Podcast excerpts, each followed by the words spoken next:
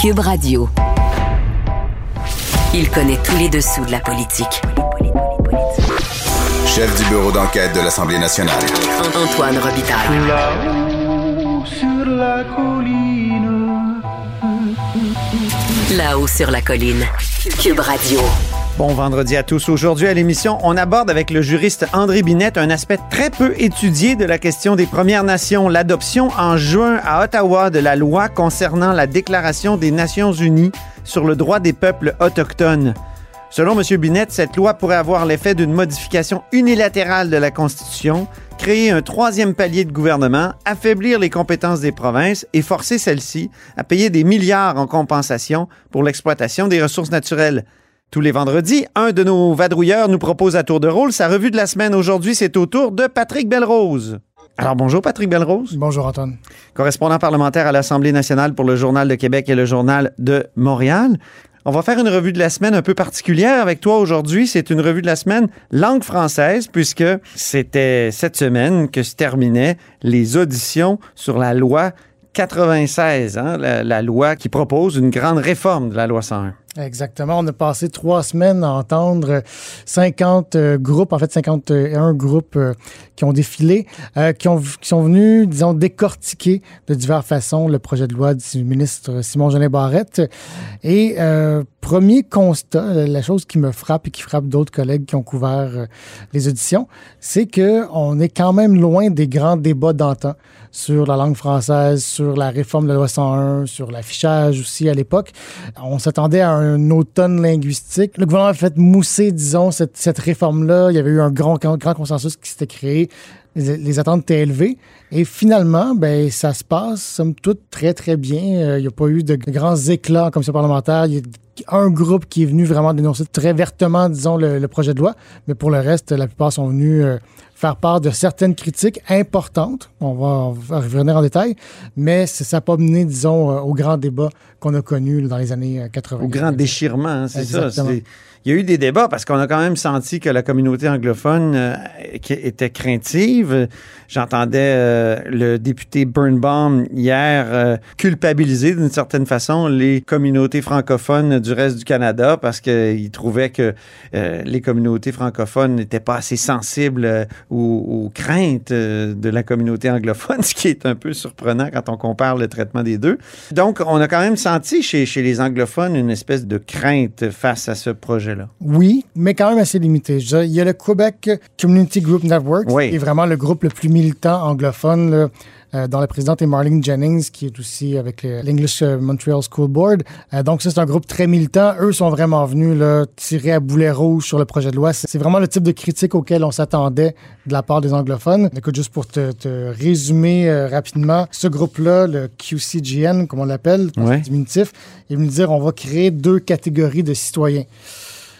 C'est très, très, très fort. Là. Il y avait des, des, passages qui ressemblaient beaucoup à l'apartheid ou à, disons, à la ségrégation aux États-Unis. à une autre époque, leur mémoire était vraiment... Là, Le plus très. Allait très loin. Euh, grosso modo, euh, ces critiques-là, c'est parce qu'on dit, ben, écoutez, il y a euh, certains anglophones, donc les nouveaux arrivants principalement, qui n'auront pas le droit d'aller à l'école anglaise et ont, vu qu'on va contingenter les cégeps en anglais, ben, ils ne pourront pas directement choisir d'aller au cégep en anglais s'ils le souhaitent.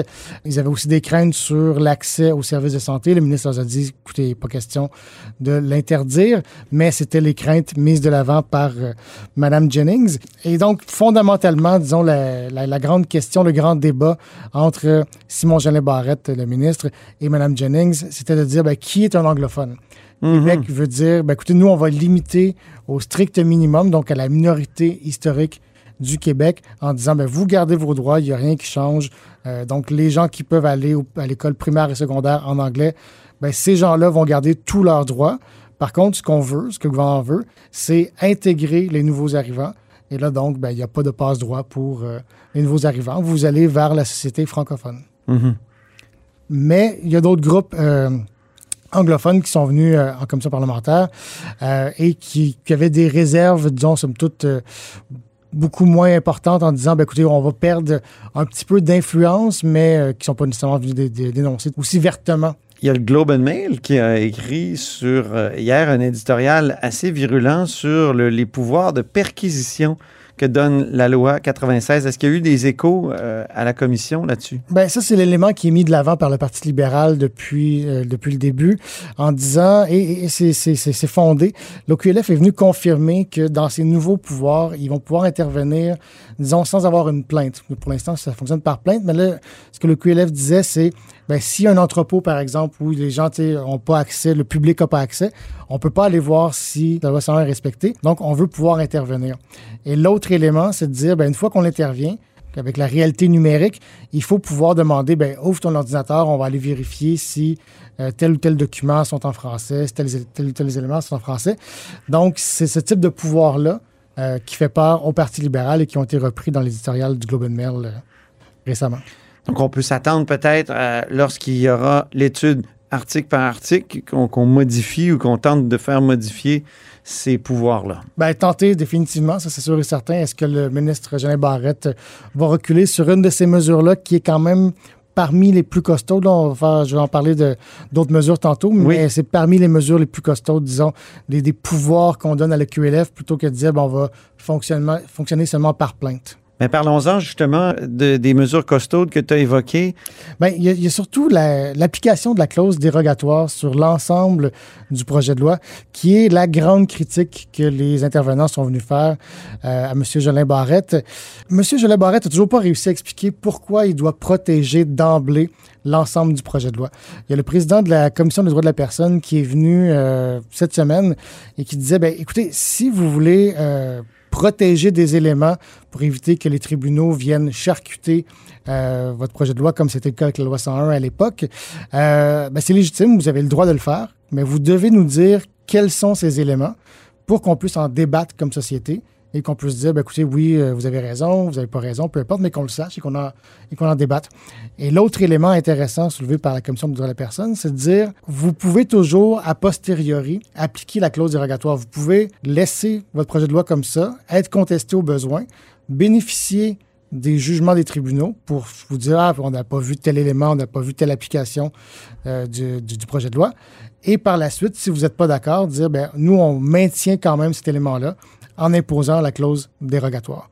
Donc, ça, c'est le, grand élément, je dirais, que M. Barrette n'a pas encore réussi à expliquer et qui a quand même des conséquences importantes parce que le gouvernement a beau dire ben, ça va éviter de charcuter la loi, mais d'un autre point de vue, ça empêche aux citoyens affectés de pouvoir contester en fonction de droits fondamentaux. Ça fait penser à la clause dérogatoire ou à la disposition de dérogation ou à la disposition de souveraineté parlementaire, comme l'appelle désormais Simon Jean Barrette, que René Lévesque avait inscrite dans toutes les lois du Québec après le rapatriement en disant euh, le cadre canadien changé sans notre volonté, euh, imposé. Donc, on semble, euh, du côté de la CAQ, vouloir revenir à cet esprit-là. Ben, D'autant plus qu'on a imposé la clause dérogatoire aussi au projet de loi 21 sur, les, euh, sur la laïcité, sur les signes religieux. Donc, on semble dire, ben, écoutez, la Charte des droits et libertés canadienne nuit à la nation québécoise, nuit à l'avenir du français et des valeurs québécoises, et là je fais des guillemets, euh, identifiées par M. Legault, donc la culture, la laïcité et, la langue. Euh, par contre, on a posé la question directement à M. Jolin Barrette hier et il a dit non, non, c'est pas, pas ma vision, c'est pas ma vision. Mais dans les faits, et c'est un peu ce que Marlene, Marlene Jennings venait de dire, euh, clairement, il y a une vision, disons, nationaliste d'un côté et il y a la vision protégée par la charte plus multiculturaliste de l'autre. Mais quand on regarde l'histoire des jugements sur la loi 101, euh, on a envie de, pour ceux qui aiment la loi 101, là, on a envie de déroger. Parce qu'il y a eu toutes sortes d'argumentations de la part des tribunaux, de juges qui sont nommés unilatéralement par Ottawa, qu'on pense euh, finalement au jugement Ford, où on donne la liberté d'expression commerciale euh, à tous les commerces. Ou par exemple, dans un jugement plus récent, jugement sur la loi 104, qui bouchait une espèce de petite passerelle pour permettre d'envoyer ses enfants à l'école anglaise, les juges, dans leur grande sagesse, ont déterminé que on pouvait démontrer qu'un enfant a un parcours authentique vers l'anglais. Donc, il paraît qu'il y a tout un étage au euh, ministère de l'Éducation qui étudie les parcours pour déterminer si tel ou tel enfant a un parcours effectivement authentique. Beaucoup de jugements un peu alambiqués, disons. Je peux comprendre la, volonté du gouvernement, en tout cas pour ce qui est des lois linguistiques. Mais malgré tout, mal- malgré, disons, les, les mesures costaudes, importantes mises de l'avant par le projet de loi, il y a plusieurs personnes qui sont venues nous dire aussi, ben écoutez, vous n'allez pas assez loin pour renverser la tendance. Ah, ben oui, hein, c'est Euh, vrai. Il y a Louise Baudouin, par exemple, et Louise Arel aussi, les deux ex-ministres péquistes, Oui. qui sont venus dire, écoutez, Que j'ai reçu ici euh, le jour même, oui, effectivement, à la Et- haut sur la colline. Et il y a Guy Rocher aussi, le sociologue, qui a mis en place le, le système de cégep. Les trois ont dit, écoutez, à l'époque, donc en 77 pour Guy Rocher, puis dans les années 90 pour Mme Baudouin et Mme Harel, les trois ont dit, ben, on devrait aller plus loin, on devrait imposer la loi 101 au cégep. On aurait dû le faire d'ailleurs à l'époque, parce que c'est la meilleure façon d'éviter de l'anglicisation de Montréal en particulier et des jeunes euh, de façon générale. Euh, et c'est la grande, c'est le grand reproche qui est fait au projet de loi de Simon Jean Barrette, c'est de dire vous n'allez pas assez loin sur cet aspect-là. Ce que Québec veut faire, c'est plutôt de geler les effectifs pour 10 ans et par la suite de permettre une croissance limitée à la proportion euh, de la communauté historique anglophone du Québec. Euh, mais ça, ça fait en sorte que malgré tout, les allophones, les francophones vont pouvoir aller au cégep en anglais, ce qui est Mais il va y avoir des places limitées, d'après ce que je comprends. il va y avoir des places limitées, mais au nombre plus ou moins actuel. Donc, ce que les critiques disent, c'est, ben, écoutez, vous, vous allez quand même permettre aux gens d'y aller et à la limite, ça va faire des cégeps qui vont être plus prestigieux parce que ça va être contingenté. Donc, euh, oui, ça, ça, va, ça, va, ça va pas assez loin, mais quand on regarde le passé, euh, tu parlais de Louise Arel et Louise Baudouin tout à l'heure. euh, toi, tu t'es penché sur des minutes du Conseil des ministres Exactement. qui démontrent qu'effectivement, le gouvernement péquiste, le gouvernement de Lucien Bouchard, qui comptait Louise Baudouin et Louise Arel, voulait pas aller euh, très loin en 1996. C'est drôle que ça soit en 96 et que ce soit le projet de loi 96. C'est vrai. Vrai, j'ai pas fait le lien.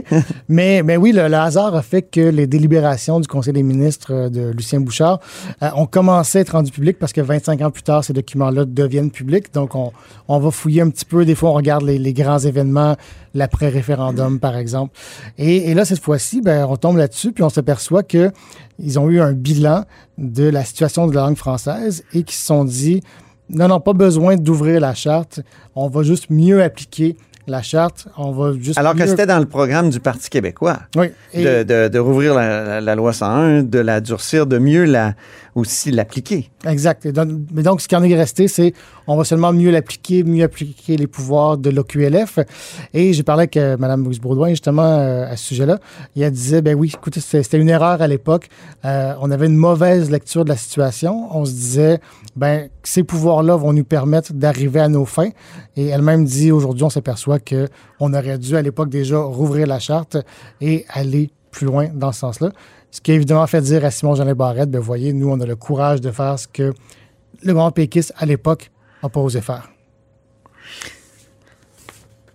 Donc, euh, il n'y aura pas de grand débat, euh, j'imagine, pour ce qui est de, la loi 96. Ça va être l'étude article par article. Euh, On va probablement adopter ce- cette loi-là assez rapidement, puis même avec sa dimension constitutionnelle, parce que ça, c'est extraordinaire. Ça, ça semble aller de l'avant, en effet, juste que ça excite la, la Constitution. Oui, ça m'érotise. Ça semble aller de l'avant et il y a quand même un assez grand consensus malgré les critiques. Même le Parti libéral, pendant l'étude de- du projet de loi, il y a au moins trois députés qui ont dit ben c'est discriminatoire, c'est problématique. Et malgré tout, on a posé la question à Dominique Anglade, la chef libérale, qui dit on va de l'avant, on l'appuie. Euh, écoutez, on verra rendu là s'ils vont voter pour, mais pour l'instant, ils appuient le projet de loi. Donc, euh, ça devrait passer. euh, je sais pas si on peut dire comme une lettre à la poste, mais ça devrait passer, disons, ça devrait être adopté. Et ça s'accompagne d'un- d'une offensive publicitaire là, à partir d'aujourd'hui. si oui, en fait, à m'abuse. partir de dimanche, ça, ça va débuter euh, au courant de la fin de semaine. C'est notre collègue Alain Laforêt de TVA qui a obtenu euh, la primeur. C'est une euh, publicité qui se décline en télé, radio, euh, web et affichage. Campagne publicitaire de 1,4 million de dollars, donc quand même euh, assez importante. Je pense qu'on a un extrait, on peut l'écouter. Qu'est-ce qui nous unit, nous définit? Une langue, ma langue, que chacun aime à sa façon. Ma langue? Ma langue. Ma langue. Ma langue. Ma langue est plurielle. Elle prend toutes sortes d'accents, d'expressions, de couleurs. Elle brasse des affaires, ma langue. Elle exporte, enseigne, nourrit, commerce, beau temps, mauvais temps. Et dit bonjour. Elle s'affiche et passe par toutes les émotions car ma langue aime et sait se faire aimer. Ma langue, ce n'est pas qu'une langue, c'est l'hiver. Ça, a mis sur la fierté de la langue. hein? Mais oui, c'est ça qui est, intéressant parce que là, bon, évidemment, les auditeurs n'ont pas pu voir les images. on parle de langue, mais quand on voit les images, un petit peu quand on écoute le texte aussi, on comprend que c'est vraiment la fierté qu'on qu'on veut raviver chez les Québécois et on sait que c'est un thème qui est cher euh, au gouvernement Legault. Euh, je vous fais une petite, euh, petite liste un petit peu des images là, qu'on voit. Euh, Oui. On peut voir, par exemple, bon, le, le cirque qui rappelle le Cirque du Soleil, même si pas identifié comme tel.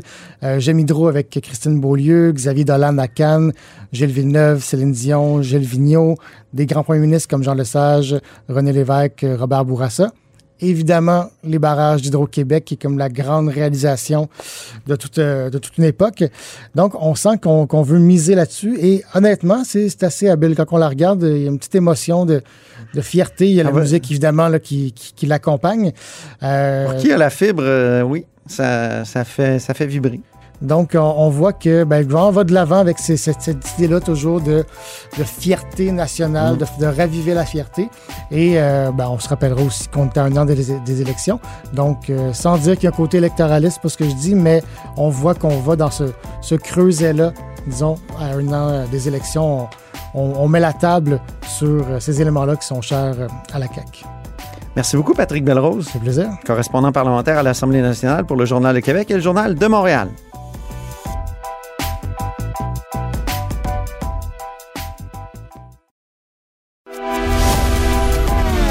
Grand philosophe, poète dans l'âme, la politique pour lui est comme un grand roman d'amour. Vous écoutez Antoine Robitaille, là-haut sur la colline. Une loi fédérale sur la déclaration des droits des peuples autochtones pourrait représenter une véritable révolution constitutionnelle au Canada. C'est ce que croit mon prochain invité, c'est André Binette. Bonjour. Bonjour. Vous êtes expert en droit autochtone et ancien procureur du gouvernement du Québec. Dites-moi, il s'agit de la loi C-15, cette loi-là qui pourrait être révolutionnaire. Elle a été adoptée en juin. Comment pourrait-elle créer une sorte de modification constitutionnelle, cette loi C-15? En fait, euh, c'est à cause d'un article dans la loi, euh, l'article 4, qui introduit euh, la Déclaration des Nations Unies sur les droits des peuples autochtones. C'est ça, c'est la Déclaration des Nations Unies. Je pense que je ne l'ai pas précisé en introduction. C'est ça, il faut le noter. C'est une déclaration donc Oui. adoptée euh, à New York jadis, il y a quelques années. Oui, elle a été adoptée en 2007 après une très longue période de négociation qui a duré une vingtaine d'années, euh, à laquelle non seulement le gouvernement fédéral a participé activement, mais aussi certaines Premières Nations du Québec. Euh, les CRI étaient très actifs euh, aux Nations Unies à Genève dans ce dossier. Roméo Saganache, avant d'être député fédéral et au moment même où il négociait la paix des Braves, a aussi été un des négociateurs pour cette déclaration euh, à Genève.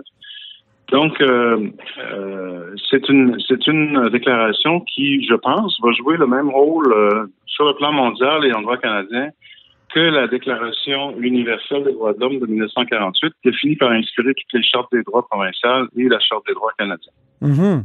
Et on sait à quel point la Charte canadienne des droits et libertés, ça a été déterminant dans notre droit là, depuis 1982. Oui, ce qui me désole, c'est que le Québec a été la dernière province à accorder le droit de vote aux femmes, comme vous savez. Oui. Et la dernière, et la dernière province à se doter d'une charte des droits. Mais la culture politique a évolué et nous en sommes fiers. Nous sommes fiers du droit de vote des femmes et de, et de la charte des droits du Québec, qui est, à mon avis, la meilleure, à tout le moins sur le plan provincial. Vous parlez de celle de Et, euh, 1974, là, pour être précis. Oui. 75, 75 je crois. 75, Elle a ouais. été renforcée. Elle a été renforcée par la suite. Évidemment, elle a été modifiée plusieurs fois, euh, et notamment par la loi 21. Mais à mon avis, on peut en être fier. Et elle, elle est meilleure que la charte canadienne à certains égards. Mm. Et euh, donc, il y a eu une, une évolution considérable du, euh, de la culture politique au Québec. Et puis là, je constate que le même phénomène est en train de se reproduire. C'est-à-dire qu'il y a une résistance de la part du gouvernement du Québec à la Déclaration des Nations Unies.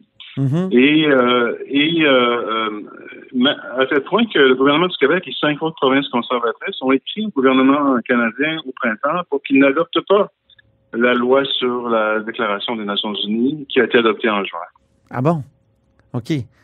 Mais on comprend qu'elle c'est peut-être parce qu'elle peut avoir des, des conséquences importantes. Là. Vous parlez d'une modification unilatérale majeure de la Constitution. Je tiens à dire que c'est dans votre texte de... C'est la livraison de septembre 2021 de l'autre journal. Le texte s'intitule Une révolution constitutionnelle à venir. Donc, c'est ça. une modification unilatérale majeure de la Constitution, c'est pas rien? Ben, c'est ça. Écoutez, on, peut dire même que c'est l'équivalent d'un coup de force constitutionnel, comme en 82. La différence, c'est que cette fois-ci, je l'applaudis. Ah bon? Alors, parce que, parce que, euh, à mon avis, euh, les Autochtones ont droit à un renforcement de leur euh, statut juridique et ce que, ce que fait la Déclaration des Nations Unies. Alors, pour résumer rapidement, la Déclaration des Nations Unies a été adoptée en 2007. Quatre États occidentaux ont refusé de la signer au départ. Quatre États que j'appellerais colonisateurs, c'est-à-dire le Canada, les États-Unis, l'Australie et la Nouvelle-Zélande. Alors, l'Australie et la Nouvelle-Zélande ont changé de gouvernement, ils ont signé. Les États-Unis font toujours bande à part. Mais le Canada, lui, a fini par la signer avec beaucoup de réticence au départ. M. Harper l'a signé avec tellement de conditions que ça ne voulait rien dire. Et M. Trudeau, lui, lorsqu'il a pris le pouvoir en 2015, il a signé sans condition. Mais comme vous savez peut-être, euh, un traité ou un engagement international du Canada, ça, même si on le signe, ça ne vaut rien en droit interne s'il n'y a pas de loi de mise en œuvre. Voilà. Donc, euh, cette fameuse loi vient d'être adoptée en juin dernier. C'est la C15. Alors, euh, alors, le contenu, c'est ce qu'on appelle C15, mais c'est la loi sur la Déclaration des Nations Unies. Mm-hmm. Et, euh, et cette, cette déclaration renforce considérablement les droits autochtones euh, à l'interne. Euh, Au fond, c'est le droit à l'autonomie gouvernementale. Donc, le, ça créerait une sorte de troisième palier de gouvernement, comme vous l'écrivez dans votre Exactement. C'est ce que c'est ce que euh, je pense. Et c'est clairement l'objectif de la loi, d'une façon détournée, parce que évidemment le fédéral n'a pas réussi à ouvrir ou ne veut pas ouvrir la Constitution. Il sait qu'il n'aura pas l'appui des provinces pour reconnaître un troisième ordre de gouvernement ou l'autonomie gouvernementale autochtone. Alors, il essaie de contourner le problème par sa compétence euh, fédérale exclusive sur les Autochtones. Il a introduit la déclaration euh, en droit canadien en disant dans son article 4, cette déclaration fait partie du droit canadien. Point. Ah oui. Alors, et, donc, euh, il ne dit pas droit fédéral. Droit canadien, c'est une notion plus large que droit fédéral et plus ambiguë aussi. Est-ce que ça veut dire droit provincial? Est-ce que ça veut dire droit constitutionnel? On ne le sait pas trop mais on voit on voit l'ambition qui, qui, qui d'embrasser tout ça. Et, euh, et donc, euh, à mon avis, ça vous apporte de nouvelles, euh, nouveaux litiges constitutionnels majeurs de la part des Autochtones, mais aussi pour contester la validité de cette loi fédérale.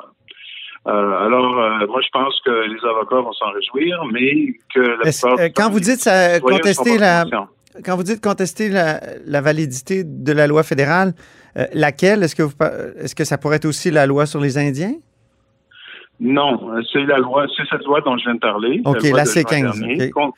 contester pourquoi? Parce qu'il y a une vieille règle de jurisprudence au Canada établie par le Conseil privé, les juges britanniques, dans le temps que la Cour suprême n'était pas le dernier euh, tribunal, mais le plus haut tribunal, mais bien le comité du Conseil privé qui régissait l'Empire britannique. Alors, qui a rendu un jugement majeur dans les années 30 qu'on appelle euh, l'avis sur les conventions de travail et qui disait que tout engagement international du Canada à l'interne devait respecter le partage des compétences. Donc, euh, c'est seulement les provinces qui pouvaient mettre en, en œuvre à l'interne, par leur loi, euh, des engagements internationaux du Canada qui portent sur leurs compétences. Et, ça, je souligne tout de suite que c'est contraire à ce code direct qu'on voit dans d'autres fédérations, comme l'Australie ou, ou, les États-Unis, où le droit, euh, les engagements internationaux, le droit international, dans le fond, servent à centraliser le, partage des compétences. Parce que là, dans ces pays-là, le fédéral euh, signe des engagements dans n'importe quel domaine, et puis ça lui donne une compétence législative pour la mettre en œuvre. Hmm. Donc, euh, ici, on n'a pas ça, c'est une exception, mais c'est clair que les juristes fédéraux sont frustrés, ils voudraient revenir là-dessus. Jusqu'ici, la Cour suprême ne l'a pas fait, mais elle pourrait le faire pour cette loi adoptée en juin dernier. Donc, je lis dans votre texte que ça pourrait affaiblir les compétences euh, du Québec et les compétences provinciales en général ailleurs au Canada et que ça pourrait coûter très cher. Vous dites, au lieu de consacrer 10 milliards à un troisième lien douteux entre Québec et Lévis, j'aurais la prudence de mettre de côté un montant plus élevé pour les compensations qui euh, vont peut-être être commandées par le droit fédéral et le droit international. Et c'est deux euh, effets majeurs, ça. Donc, miner les compétences, puis ensuite obliger des, compensations euh, gigantesques. tout à fait. Alors, il y aura un coût financier et un coût constitutionnel. Euh, le paradoxe, c'est que le gouvernement du Québec se dit autonomiste, mais il pourrait présider un, un affaiblissement sans précédent de l'autonomie du Québec parce que, évidemment, les compétences exclusives sur les ressources naturelles et le développement du territoire, c'est en principe le socle du nationalisme et de l'autonomie du Québec. Oui. Euh, donc, euh, on peut, on- donc, ce qui va faire, ce qui est clair, c'est qu'il va falloir faire de la place à l'intérieur de ces compétences jusqu'ici exclusives aux droits autochtones, bien, bien davantage que par le passé. Et aussi, il faut lire le préambule de la loi fédérale, qui, euh, qui est très long, mais qui annonce les objectifs de la loi. On reconnaît l'autonomie gouvernementale, ce que les euh, tribunaux n'ont jamais fait jusqu'ici, donc ce qui nous mène à un, à un troisième ordre de gouvernement. On reconnaît le racisme systémique dans l'ensemble du Canada, ce qui vaut pour le Québec.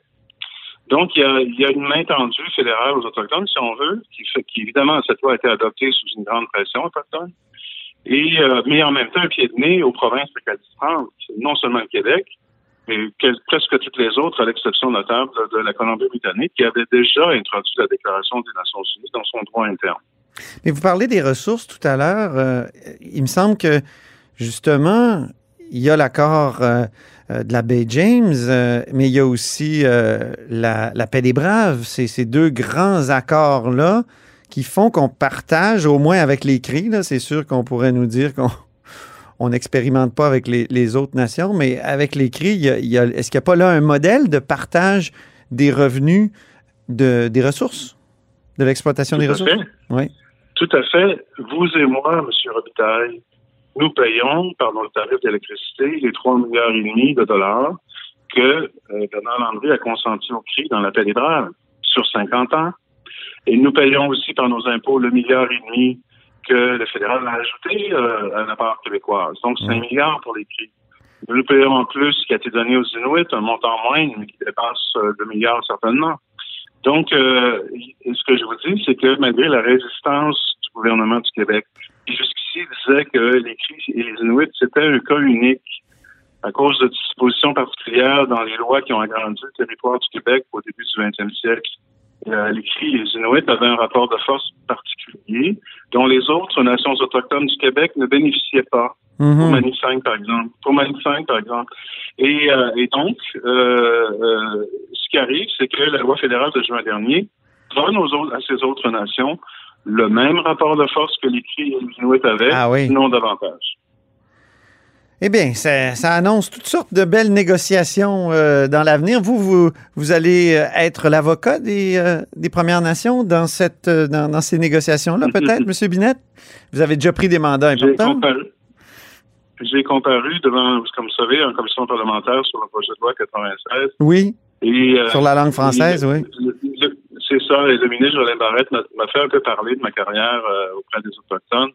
Donc, j'ai dit que j'avais confronté le procureur général du Québec devant les tribunaux, notamment dans le dossier de Manif 5, et qu'il se pourrait que, eh ben, ça je l'ai pas dit, mais je vous le dis à vous, il se pourrait que euh, je retrouve ces, ces dossiers-là euh, dans un projet. Ben, on va vous suivre, puis on va sûrement vous reparler. Merci beaucoup, André Binette. Je vous en prie, bonne journée. expert en droit autochtone, constitutionnaliste et ancien procureur du gouvernement du Québec. Et c'est tout pour La Hausse sur la Colline pour cette semaine. Merci beaucoup d'avoir été des nôtres. N'hésitez surtout pas à diffuser vos segments préférés sur vos réseaux. Ça, c'est la fonction partage. Et je vous dis à mardi.